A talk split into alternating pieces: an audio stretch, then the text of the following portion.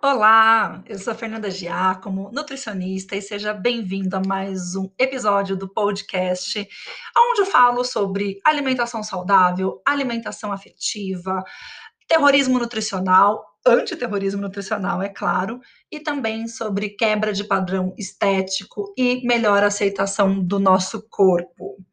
Meu intuito de fazer esse podcast é ampliar aí os meus conteúdos nas redes sociais que estão hoje no meu site e blog fernandagiacom.com.br, no meu Instagram, uh, no meu canal no YouTube, todos as, em todas as redes sociais com o nome Fernanda Giacomo.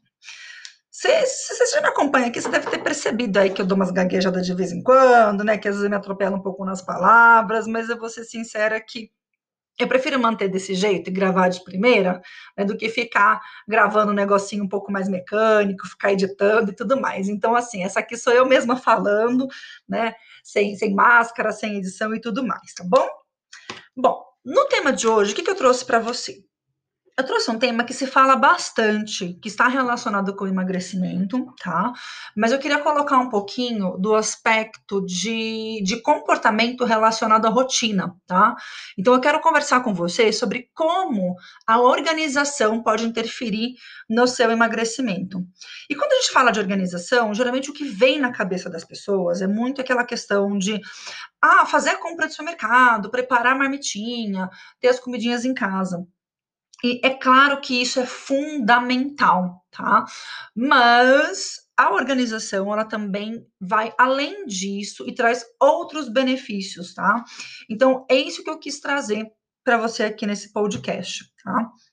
Então, um dos pontos mais importantes quando eu falo de organização, eu não falo só de organização da alimentação. Então, esse é o primeiro ponto. Eu estou falando de uma organização de vida, dificilmente você vai ter uma alimentação balanceada, saudável, equilibrada por muito tempo se você não tiver uma vida e uma rotina organizada.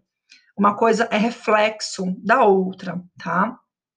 A alimentação, você começar organizando a sua alimentação, ela pode sim ser um caminho inicial para te ajudar na organização de rotina. Tanto é que eu vejo acontecer isso muito com os meus clientes. Mas se você não conseguir fazer essa organização na sua rotina, isso realmente vai complicar, tá? Eu tenho inclusive vídeos no meu canal no YouTube Uh, falando sobre isso, então, é um aulão, na verdade, que eu dei, sobre, chama SOS Volta à Rotina, que nesse aulão eu dou um passo a passo de como você pode conseguir se organizar sem fugir do seu estilo de vida, sem fugir do seu propósito, com muita coerência, tá? E fazer com que essa organização seja algo constante na sua vida, ok? E qual que é o benefício da gente ter organização e ter uma rotina na nossa vida?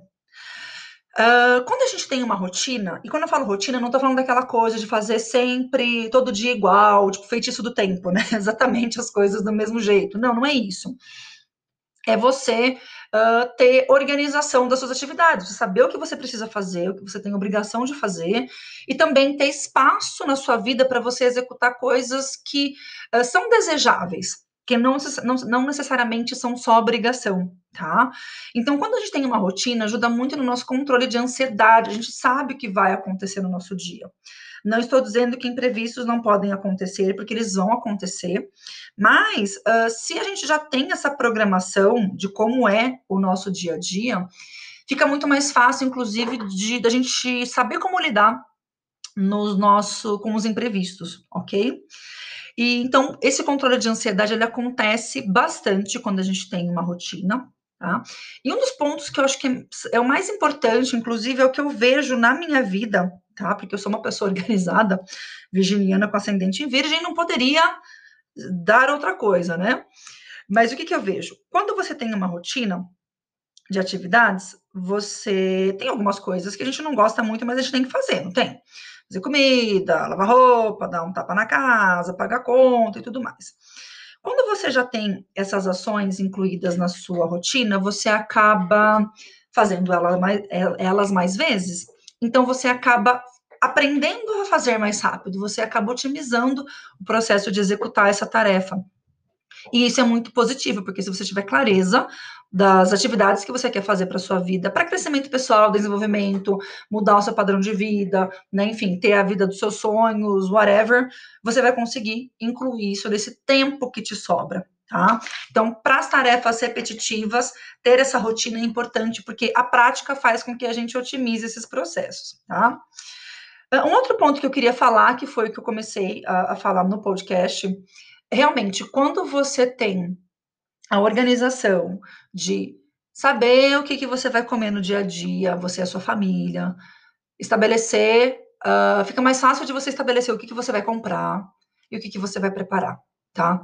Na verdade, o caminho é um pouquinho inverso. O ideal é vocês entenderem como que é um cardápio familiar, que pode ser super simples, inclusive no meu no meu blog tem alguns artigos sobre isso, tá? Sobre como montar um prato saudável, como ter um, um, uma refeição saudável, tá? Uh, então vocês definem o que, que, como que é essa estrutura de cardápio da família, avaliam quais as preparações que vocês gostam mais de fazer, não precisa ter preparações mega super diferentes, mas assim, é legal dar uma variadinha, e em cima disso vocês definem a lista de compras e a frequência com quem você com que vocês vão no mercado. Por quê? A comida não vai brotar na sua casa, tá? A não ser que você pague alguém para fazer isso. Mas até para você pagar alguém para fazer, você precisa dar as coordenadas para essa pessoa, tá? Aliás, abrindo um parênteses aqui. Eu sou super a favor, como nutricionista, da gente ter maior, a maior autonomia possível sobre a nossa alimentação. Mesmo que a gente terceirize a execução, nós temos que orientar como fazer, como preparar, porque somos nós que vamos comer aquilo e a nossa saúde depende daquilo. Tá? Então, acho que é o mínimo de atenção que a gente deve dar para alimentação. Se a gente vai terceirizar a, o preparo, é orientar o que deve ser feito, beleza? Então, voltando à questão da, da organização em relação ao preparo dos alimentos, esse seria, essa seria uma sequência adequada para fazer. Definir a estrutura do cardápio familiar, uh, definir quais as preparações a família gosta mais, a lista de compras e a frequência com que se vai no mercado, uma vez por semana, né, uma vez a cada duas semanas, duas vezes na semana, então depende muito de como vocês se organizam. Mas até isso é possível otimizar, tá? E o último ponto que eu queria colocar para vocês, como uh, o, e o mais importante, na verdade, não que os outros não sejam, não sejam importantes, mas aonde que a essa organização vai interferir no emagrecimento?